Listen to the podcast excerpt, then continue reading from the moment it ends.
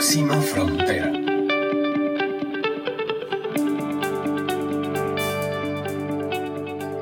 Hola, hola a todos. Yo soy Carla Chávez, la conductora de Próxima Frontera, este espacio de conversación con expertos, con apasionados, con emprendedores, con soñadores, estamos haciendo algo por lo que nos interesa, estamos eh, poniendo nuestro propósito al servicio de una sociedad mejor, más equitativa, más justa, más próspera, más verde. Me encanta que nos acompañen hoy. Eh, esta es una serie de programas que hemos ido organizando gracias a la iniciativa de Viva Idea, el Premio Schmidt Heine 2020, que nos puso en contacto con maravillosas empresas y organizaciones que están haciendo proyectos de gran impacto en Latinoamérica. Y pues hoy yo fui, antes de este programa, tomé un vaso, abrí el grifo y me serví un vaso de agua de la cocina, es agua pura, y entonces eso nos introduce con el tema de hoy. Vamos a hablar del agua, de la maravilla de poder tener agua limpia, agua eh, para todos, agua siempre disponible como un derecho de cada uno de nosotros, sin, sin importar el país en el que estemos. Y me acompaña Manuel Guerrero, quien trabaja en Fundecor. Perdón, yo tengo que hacer evidencia de mi agua. Manuel, buenos días. Buenos días. Bienvenido a Próxima Frontera. Muchas gracias por acompañarnos.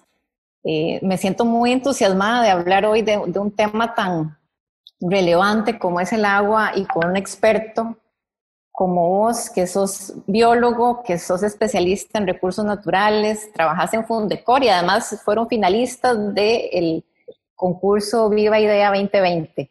Bienvenido.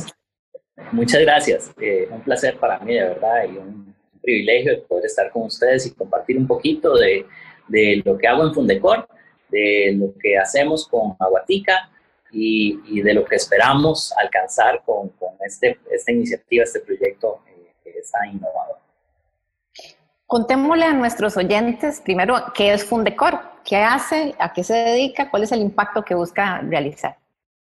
Claro, bueno, Fundecor es la Fundación para el Desarrollo de la Cordillera Volcánica Central y se estableció en Costa Rica en 1991 es una ONG establecida por el gobierno de Estados Unidos y el de Costa Rica eh, para ayudar a, eh, en este tiempo, en la época de los años 80 y 90, eran los, eh, los tiempos en donde se daba el mayor cambio de uso del suelo en esa zona específica que es la cordillera volcánica central. Entonces, crearon un decor para que le ayudara al gobierno de Costa Rica a detener ese cambio de uso de suelo, esa deforestación y que generara herramientas innovadoras para darle valor al bosque, eh, no solo con sus bienes como la madera, sino eh, con sus servicios.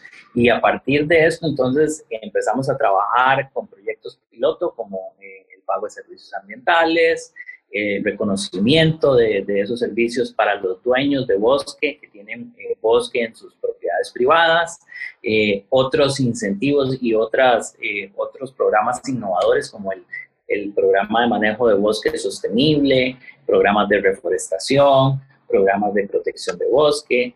Eh, y a partir de, de, hace unos 8 o 9 años, Fundecor empieza a ver que es necesario no solo trabajar el bosque, sino también trabajar el paisaje de una manera integral, porque las fincas no son solo bosque, eh, y los dueños de las fincas o las familias clientes no solo tienen bosque, sino que también tienen otras actividades y estas actividades también se deben de manejar y gestionar de una manera sostenible. Entonces ahí es donde empezamos a involucrar eh, otros esquemas y involucrar otros servicios ecosistémicos y otros eh, componentes de ese ecosistema y ahí empieza a integrarse el agua como tal.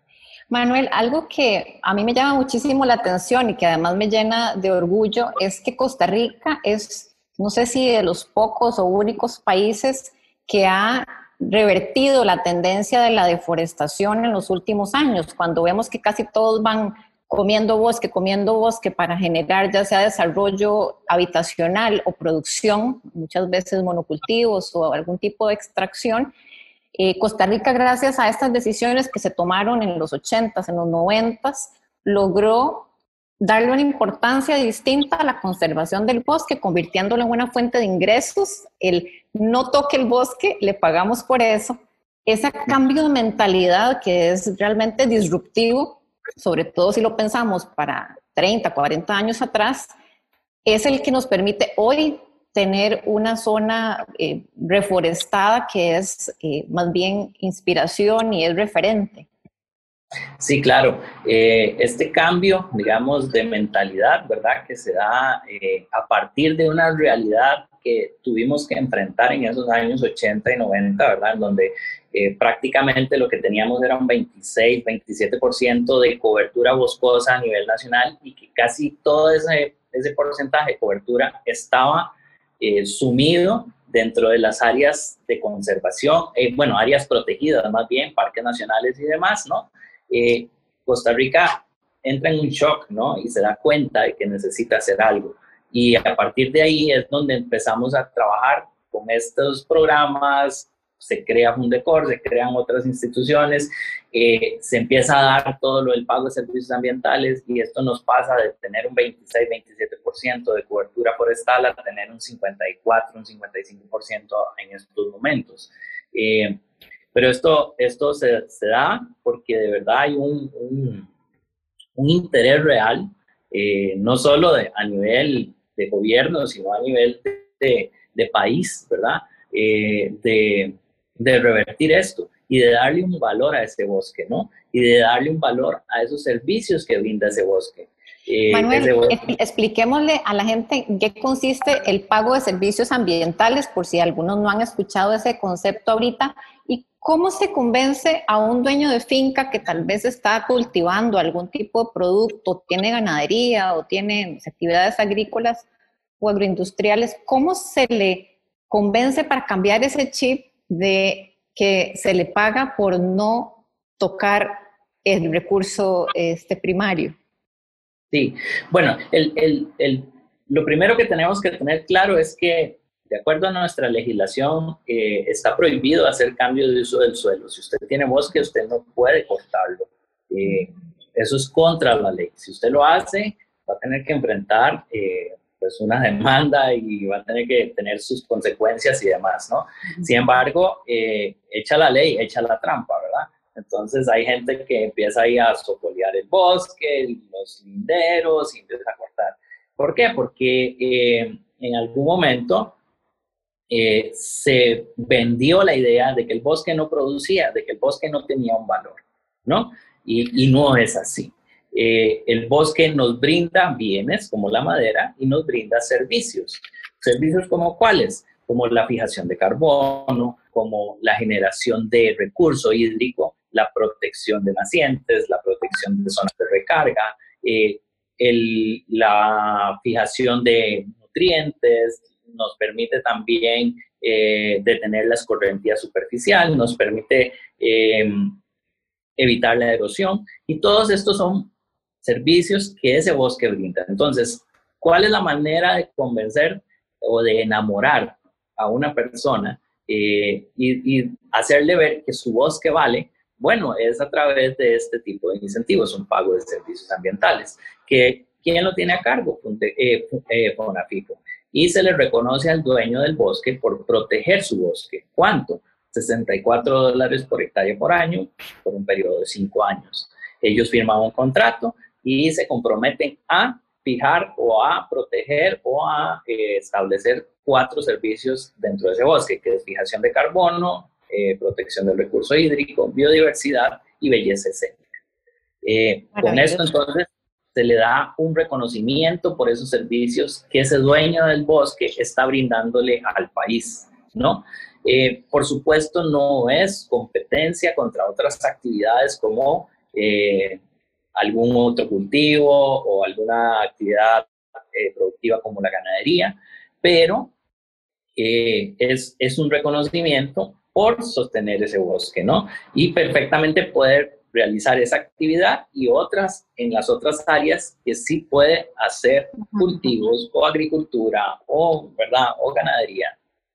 Bueno, pues tremendo aporte está haciendo esa persona si está fijando el oxígeno o sea, está generándonos el aire puro que vamos a necesitar, pero además está protegiendo el agua, porque hablar de bosques es hablar de agua, ¿cierto? Así es, sí. Eh, en el momento que, que, aumentamos la cobertura boscosa, aumentamos el área que nos, eh, nos permite tener áreas de mayor infiltración, eh, de mayor absorción, de menor escorrentía y de menor erosión. Contemos en qué consiste el proyecto de Aguatica, Aguatica, que fue con el que ustedes participaron en Viva Idea y, y nos tiene aquí en esta conversación. Quisiera saber cuándo empezó, sé que es una alianza público-privada, lo cual me encanta porque creo que los grandes temas, nuestros grandes retos solamente se pueden resolver en la medida en que integremos esfuerzos públicos y privados, organizaciones eh, de la sociedad civil, ONGs, o sea, que nos pongamos todos como en la misma página. Contanos de la historia de Aguatica y, a dónde estamos en este momento. Claro, sí, Aguatica es una iniciativa súper eh, innovadora y de la cual somos parte como Fundecor, ¿no? Eh, como bien decía usted, es una alianza público-privada. Nosotros somos solo uno de los tantos, ¿verdad?, que se unieron, que se sentaron en una mesa a conversar y a, a decir qué era lo que debíamos hacer para poder hacer un cambio en materia de recurso hídrico en el área de influencia aguatica. Eh, esta alianza público-privada pues eh, invita y tiene miembros dentro de su junta directiva que son eh, parte de, las instituciones públicas. Dentro de esas tenemos, bueno, al Viceministerio de Agua y Mares, que delega en la dirección de agua. Tenemos a, a, Acueductos y Alcantarillados, tenemos a la empresa Servicios Públicos de Heredia. dentro de lo que es sociedad civil tenemos a Fundecor, que es la Secretaría Técnica, que es la que se encarga de implementar en el campo todas las actividades. Eh, tenemos a la Fundación Cruza, tenemos a UNAGUAS y tenemos a The Nature Conservancy. Eh, dentro de las empresas tenemos a eh, Coca-Cola FEMSA y tenemos a Florida Bebidas. Y tenemos también socios estratégicos académicos a la Universidad Nacional que nos ayuda con la parte de monitoreo eh, la firma de abogados PLP, que es la que nos hizo todo el contrato de fideicomiso, y tenemos también a el Banco Nacional, que es el que administra eh, el fideicomiso. Eh, todos, todos estos socios se, se sentaron y dijeron, bueno, ¿a dónde vamos a trabajar y cómo lo vamos a hacer? Y decidieron que fuera en dos subcuencas, en la subcuenca del Río Grande y la subcuenca del Río Virilla que son las que comprenden la mayoría del gran área metropolitana de nuestro país. Eh, ahí está el Valle Central, está la, eh, lo que es Heredia, Alajuela eh, y San José, y una partecita de Cartago. Y es donde más población tenemos, por supuesto, ¿verdad? Casi el 54% de la población vive en, este, en, este, en esta área, el 75% de la industria también está en esta área. Y como usted bien decía al principio, bueno, nosotros somos muy bendecidos en cuanto a disponibilidad de recursos hídricos por la situación en la que nos encontramos ubicados como país. Es un país pequeñito, pero tenemos influencia pacífica, influencia caribe. Eh, hay una cordillera que divide el país y esto nos permite eh, tener mucha precipitación. Estamos en los trópicos, hay eh, mucha agua superficial, mucha agua subterránea y esto nos da eh, un plus y por eso podemos contar con eh, casi un 98-99% de la población con, del país con agua para consumo humano potable, ¿no? Pero eh, ha dejado de lado el país toda la parte de tratamiento de aguas superficiales y aguas residuales. Y lamentablemente estas dos subcuencas, la subcuenca Río Grande y la subcuenca Río Virilla, que es la parte alta de la cuenca Río Grande de Tárcoles, es la cuenca más contaminada del país. Eh, Entonces, para ser justos, Manuel, diríamos que lo hemos hecho muy bien en algunos temas, como por ejemplo la reforestación, la protección de áreas protegidas para generar todo este impacto que nos estabas diciendo, el pago de servicios ambientales, tenemos un 54% de zonas que están, digamos, en protección para generar no solo oxígeno, sino también toda esta protección de los mantos acuíferos y evitar la erosión. Eso, digamos que tenemos una buena nota como costarricenses, lo hemos hecho bien, pero sabemos que tenemos otros retos y tareas en las que no hemos hecho muy bien el trabajo y ese es el tratamiento de las aguas residuales, como nos está diciendo. Es el qué pasa después de que el agua pasa por nuestro consumo o cómo hacemos para garantizar que haya un ciclo, ¿verdad? Que no sea... Eh, digamos, una contaminación después de que protegimos todas las, las eh, fuentes de agua, luego qué pasa con las aguas una vez que pasan por nuestro uso. Exacto, sí. Eh, y ese es el gran reto, ¿no? Eh, creo que Costa Rica lo ha venido haciendo bien.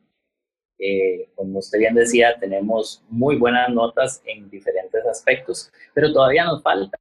Y, y ahí es donde, digamos, Aguatica brilla y dice, bueno, donde nos hace falta, aquí es donde vamos a empezar a, trabajar, ¿no? Y eh, entonces, ¿qué es exactamente lo que hace Aguatica? Contanos como cuáles son esos procesos de impacto para mejorarnos la nota como país en el tema de la protección del, de, las fuentes. Nosotros, eh, como Aguatica, lo que tenemos como objetivo es asegurar eh, el recurso hídrico en calidad y cantidad para el área de influencia que tenemos, que es esa parte del gran área metropolitana. ¿Y cómo lo vamos a lograr? Bueno, eso lo hacemos a través de la seguridad hídrica. La seguridad hídrica tiene cinco componentes. Uno de ellos es el componente ambiental, el otro es el componente industrial, el componente doméstico, el componente urbano y la resiliencia. Esos cinco componentes eh, nos van a ayudar a poder cumplir con ese objetivo de asegurar cantidad y calidad de agua para la población que se desarrolla en, el área de influencia aguática. En la parte ambiental, ¿cómo lo hacemos? Bueno, con una robustez científica increíble, eh, tenemos conformado un portafolio de inversión basado en ciencia que nos permite identificar de manera puntual en esa área de influencia dónde debemos invertir en esquemas de protección de bosque, de buenas prácticas agrícolas, de buenas prácticas pecuarias, de eh, reforestación, de regeneración natural, de regeneración asistida, de educación ambiental y eh, de sistemas agroforestales. Por medio de software, yo puedo identificar cuáles son las áreas donde yo debo hacer esas actividades y voy a tener el mayor rédito por cada colón invertido. Y esto se me va a traducir en un aumento en calidad, cantidad de agua y generación de esos servicios ecosistémicos. Ese es el primer eh, en ese primer componente, me parece maravilloso que tengamos tantos avances tecnológicos y que la ciencia y la tecnología ya nos permitan ser mucho más exactos en la toma de decisiones, en la medición, e ir y decir, bueno, aquí es donde nos va a rendir más la inversión, pero cuando llegamos allá nos topamos con gente, ¿verdad? Cuando ya escogemos el lugar, lo que vamos a encontrar ahí es gente que vive, que trabaja, que necesita producir, que necesita eh, generar sus ingresos. ¿Cuál es la respuesta que ustedes obtienen cuando llegan a las comunidades y dicen, la ciencia nos dice, tenemos los datos, aquí es el lugar, ¿verdad? Venimos ya con toda esta evidencia. ¿Y cuál es la respuesta a la gente? ¿Cuál es el reto más grande que ustedes han enfrentado o, obstáculo que tienen cuando llegan y se, y se topan ya con los pobladores o con la gente que vive ahí y que debe recibir toda esta información? Bueno, eh, es, es, una reacción muy amplia porque eh, va a depender de mucho de, esas personas y de su realidad, ¿no? Eh, hemos tenido una buena acogida en, en, la mayoría de los casos en donde en el proyecto de reabastecimiento del agua, agua a la naturaleza llegamos y les proponemos a los propietarios hacer protección de bosque en zonas de recarga acuífera muy importantes o de regeneración natural o de regeneración asistida. Y en la mayoría de los casos donde hemos llegado, que tenemos 607 hectáreas en ese esquema, eh, nos han dicho que sí. Pero una, un, le pongo el ejemplo así claro de una familia que llegamos y le dijimos, vea, es que eh, tenemos este proyecto, queremos hacer esto este, para proteger el, el agua, etcétera, etcétera. Usted tiene bosque, le interesa.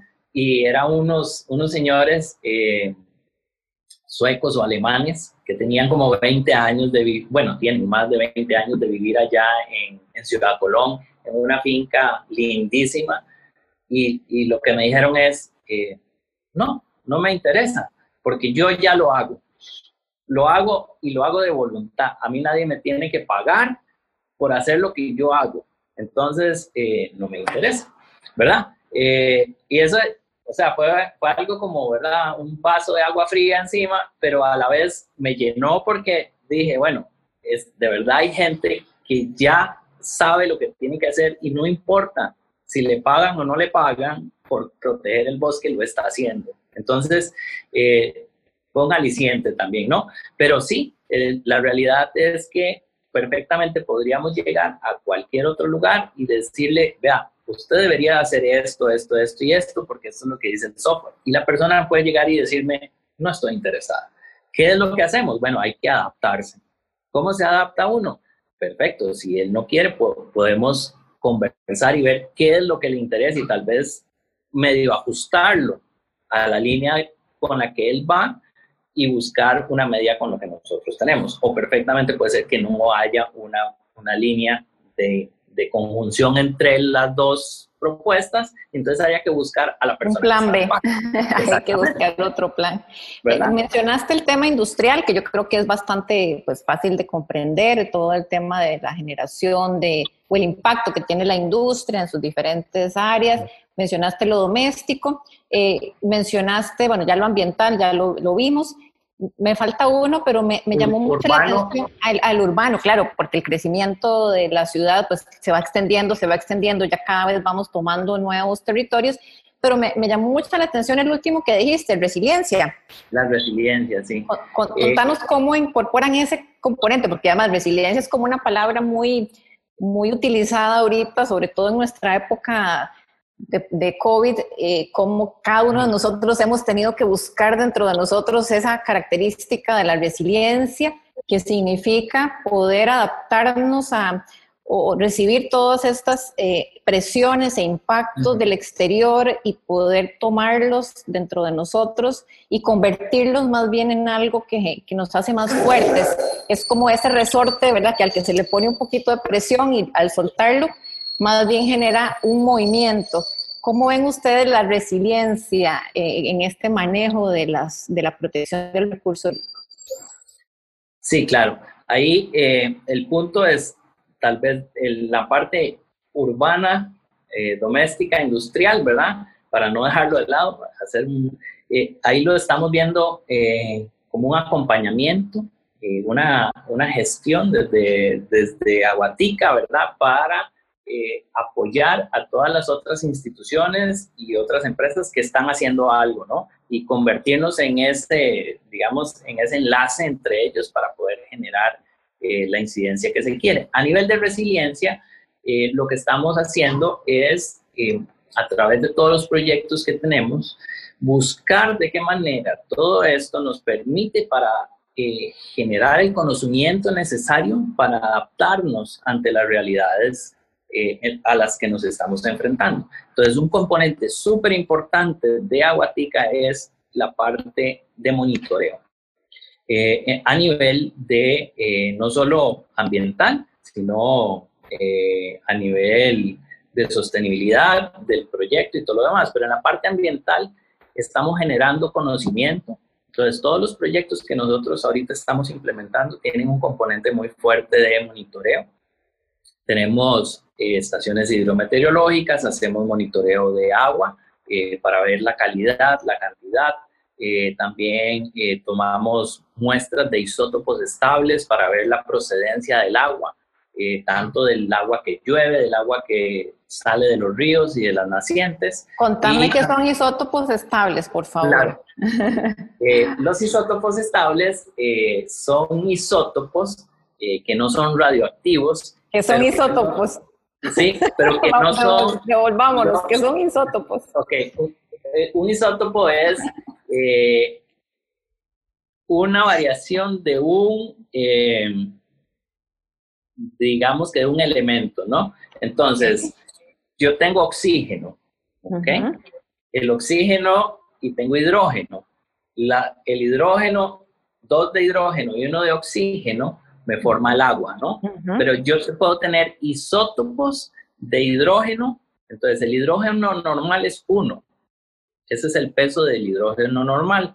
Pero yo puedo tener un isótopo estable que es hidrógeno 2, es un poquito más gordito. O un hidrógeno 3, todavía un poquito más gordito. Igual con el oxígeno. Puedo tener oxígeno 16, que es el que siempre voy a encontrar, y uno que es eh, oxígeno 18, que es un poquito más gordito. Cuando yo formo oxígeno 18, hidrógeno 1 e hidrógeno 1, sigo teniendo agua. Solo que la molécula de agua es más gordita que la molécula normal. Entonces, con esos isótopos yo puedo trazar el agua o la procedencia del agua porque, ¿qué es lo que pasa? Imagínense que está la nube en el, en el mar. Esa es la línea base, ese es cero. Entonces yo tengo la nube, imagínense la nube ahí, ¿verdad? Y empieza a moverse hacia el continente. Cuando ella se empieza a mover hacia el continente, va a tender a, precipitar, a llover. Las moléculas de agua que se van a precipitar primero son las más gorditas. Entonces, conforme yo tengo la nube más cerca del continente, la cantidad de oxígeno 18 en la nube va a ser cada vez más negativa. ¿Okay? Entonces, cuando yo estoy en, en, el mar es cero, cuando llego a la costa, por decirle algo, es menos 8, cuando llego a la cordillera es menos 10, cuando paso la cordillera es menos 12. ¿Okay? Entonces, si yo tomo muestras de lluvia, yo sé que en la, en la playa va a ser menos 8. Si tomo muestra de lluvia en la cordillera va a ser menos 10 y si la tomo en el valle va a ser menos 12. Ok, ok, eh, bueno, súper interesante. Yo creo que entonces si, estamos queriendo hacernos menos gorditos, nos tenemos que ir a la cordillera. sí, en, el agua sí. Y digamos que cuando yo tomo la muestra después del agua superficial de los ríos, ahí debería de coincidirme el agua de menos 8 del valle con la que precipitó. Pero si por alguna razón yo tomo la muestra del río y me da que es menos 10 en lugar de menos 8, quiere decir que esa agua de ese río está viniendo de una naciente que viene del otro lado de la cordillera. Entonces, de esa manera yo puedo trazar de dónde viene el agua. Y con eso yo puedo tomar decisiones y eso me, me, me, dice dónde debo proteger, dónde debo hacer ciertas actividades y esto me hace resiliente.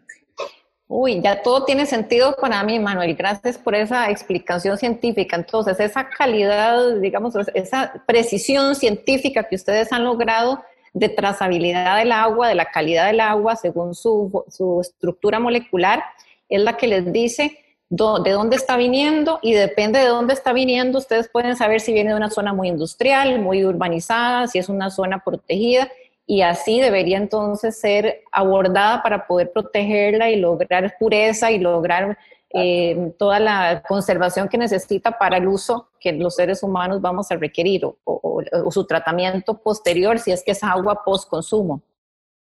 Sí, sí, bueno, eh, en el caso del agua residual, Em, los isótopos no, no tendrían mucho, claro, claro. mucho peso, pero sí, sí, sí nos puede ayudar, digamos, para definir cuáles son las áreas específicas donde yo debería trabajar para proteger esa agua. Perfecto, entonces, para ir amarrando, diríamos que esa labor científica y de investigación y de monitoreo que hace Aguatica es, es un, Em, es una ventaja competitiva que tenemos ahora, eh, que tenemos gracias a, ustedes en Fundecor y que puede apoyar a las comunidades a tomar mejores decisiones, puede ayudar a los gobiernos a tomar mejores decisiones, puede ayudarnos a hacer política pública. ¿Cómo está el tema de política pública respecto al agua, Manuel? Sí, bueno, nosotros en Aguatica eh, tenemos varios proyectos, ya le había mencionado uno que es el de reabastecimiento de agua a la naturaleza, tenemos otro eh, que trabajamos con la Universidad Nacional, que es toda la parte de isótopos estables. Tenemos otro que se llama Landscape, que es eh, una herramienta para medir la integridad del paisaje que estamos desarrollando en conjunto con UICN. Y por último, formamos parte de eh, otra iniciativa que es Ríos Limpios, que esta, eh, esta iniciativa la lanzó el Viceministerio de Agua y Mares y de la cual somos parte.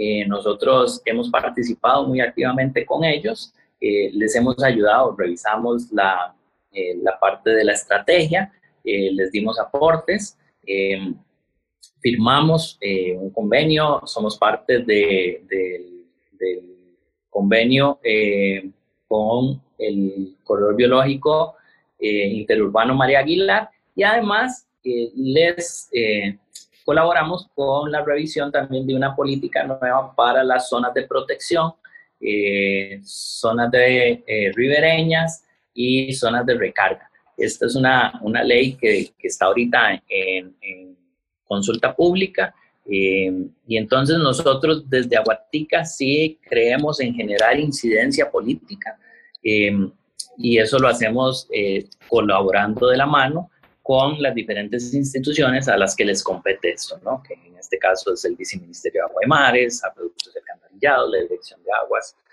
Eh, y sí, sí estamos, digamos, este es uno de nuestros objetivos, el generar esa incidencia política, el trabajar eh, en pro de las, de las comunidades para asegurar esa, ese recurso hídrico ¿verdad? para ellos. Alguien que nos esté escuchando en este momento podría decir, pero a ver, eso todo lo que están hablando lo siento como muy lejano a mi influencia, como que a mí me interesa el agua, quisiera colaborar para que eh, nuestra agua fuera cada vez más, más limpia, más este, un derecho para todos, además que todos tuviéramos accesibilidad y no solo porque vivimos en una zona u otra tengamos ese privilegio. ¿Qué, qué podríamos hacer nosotros? ¿Podríamos hacer algo, Manuel, desde nuestra digamos, eh, eh, eh, labor individual o empresarial para colaborar con este, estos esfuerzos que está haciendo Fundecor y en alianza con todas esas organizaciones que ya mencionaste? Claro, sí. bueno, el, a nivel de comunidad, nosotros lo que estamos haciendo es haciendo alianzas con municipalidades, estamos generando eh, convenios para ver de qué manera podemos ir integrando todo este portafolio de inversión, todas estas acciones en las áreas de influencia de esas eh, municipalidades para eh, poder ayudarles a generar esa, esa, calidad y esa cantidad de agua que ellos necesitan. ¿no? podríamos, todavía no lo hemos hecho, pero podemos ir integrando, digamos, asociaciones, eh, podemos ir haciendo eh, proyectos específicos con ellos. A nivel eh, de empresas, bueno, lo que pueden hacer es sumarse a Aguatica, ¿no? esto no es un club, no es solo los que estamos, sino que está abierto a que cualquiera pueda ser parte de, ¿verdad? Entonces, ¿cómo pueden hacerlo? Bueno, podemos sentarnos, conversar y plantearles un proyecto. Pueden ser parte de Aguatica eh, con un aporte al fideicomiso y, y tener eh, voz y voto, ¿verdad? En la junta y demás. Entonces, por ahí podría ser. Y a nivel individual, a nivel eh, de cada persona y cada hogar, creo que ahí lo podemos hacer desde nuestro propio sentido de pertenencia del agua como ese bien eh, que nos pertenece a todos, que no se le puede negar a nadie.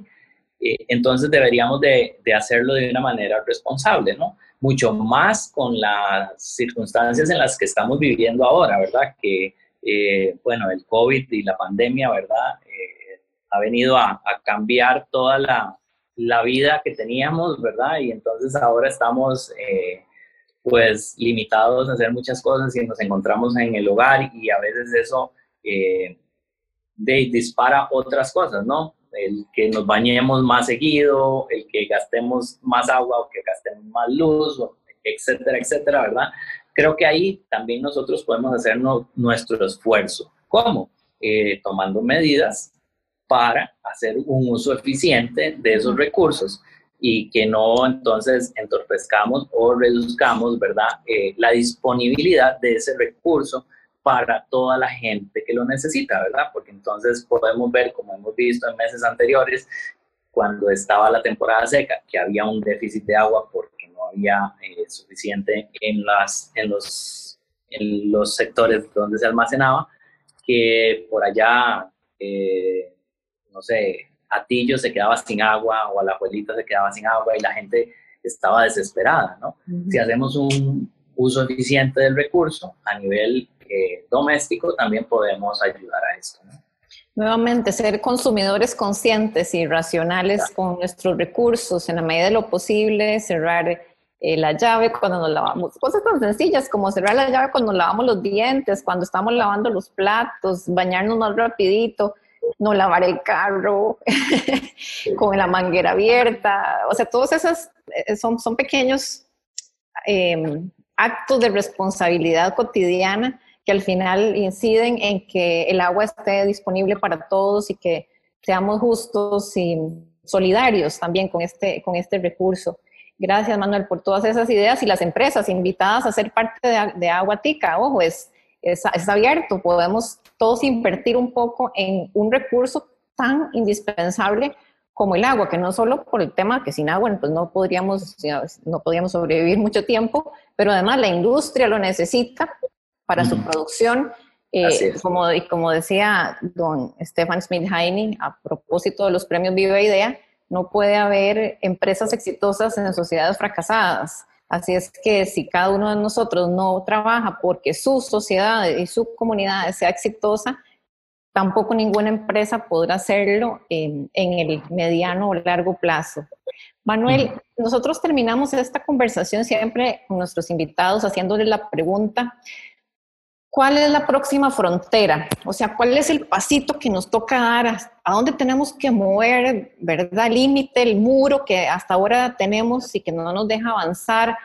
¿Cuál es la próxima frontera para Aguatica y en general para los costarricenses o los latinoamericanos en el tema de protección de nuestro recurso hídrico?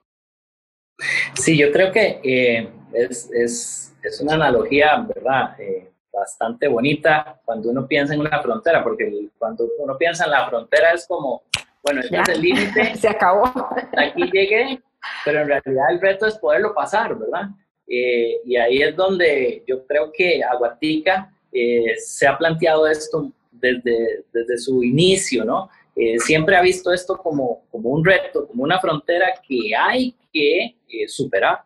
¿Y, ¿Y cómo lo vamos a superar? Bueno, lo vamos a superar todos juntos lo vamos a superar no solo con ese grupo promotor que se convirtió en una junta, no, no, no fue solo esa alianza público-privada con la que inició, sino que lo vamos a trascender, ¿verdad? A toda eh, la sociedad eh, que está involucrada dentro de esa área de acción de, de Aguatica, los vamos a hacer parte y ellos mismos se van a dar cuenta a través de todos los proyectos, toda la rigurosidad científica, eh, todo el valor que tiene Aguatica de que esto funcione y de que entonces vamos a llegar a asegurar de verdad en calidad y cantidad todo ese recurso que la población, la sociedad, las empresas, las instituciones necesitan para su desarrollo humano, para el bienestar humano y para poder aumentar esa calidad de vida de las personas que viven en este sitio.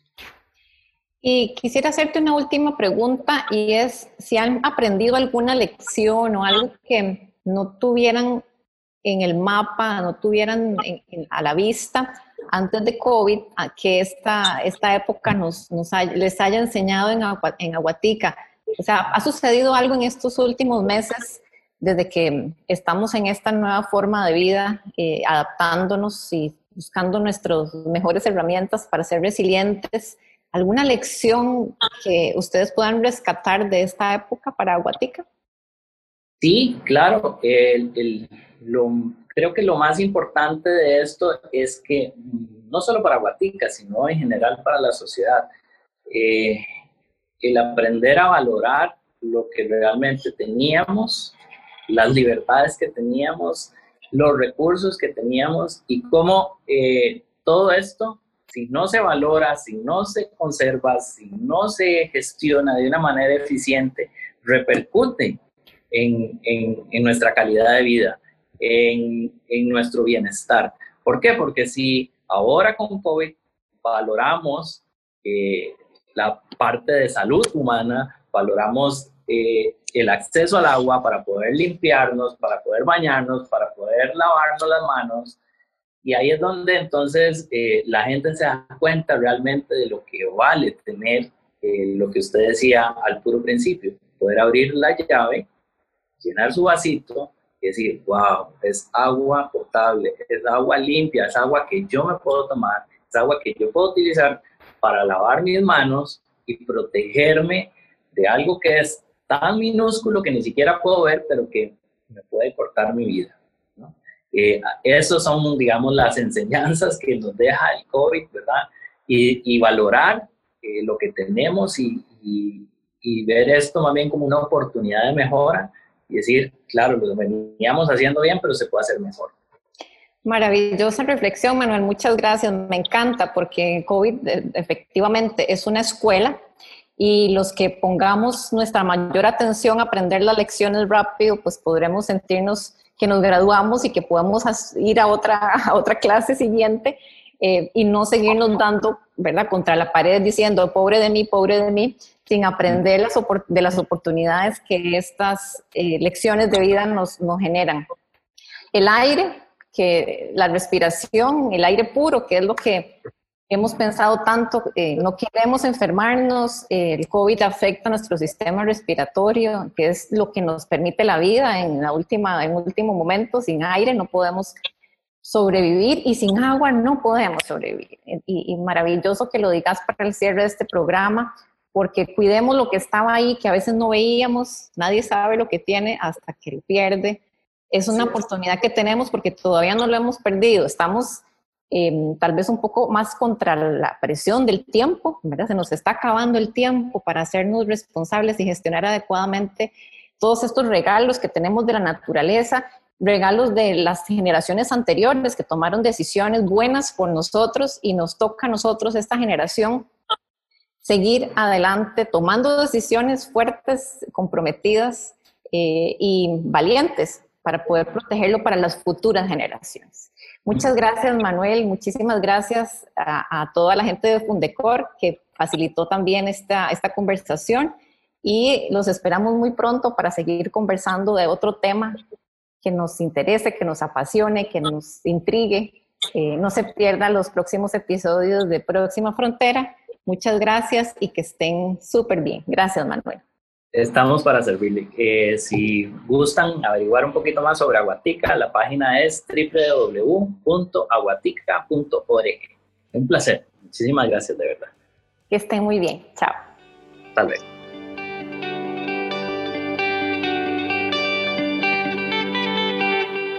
Próxima frontera.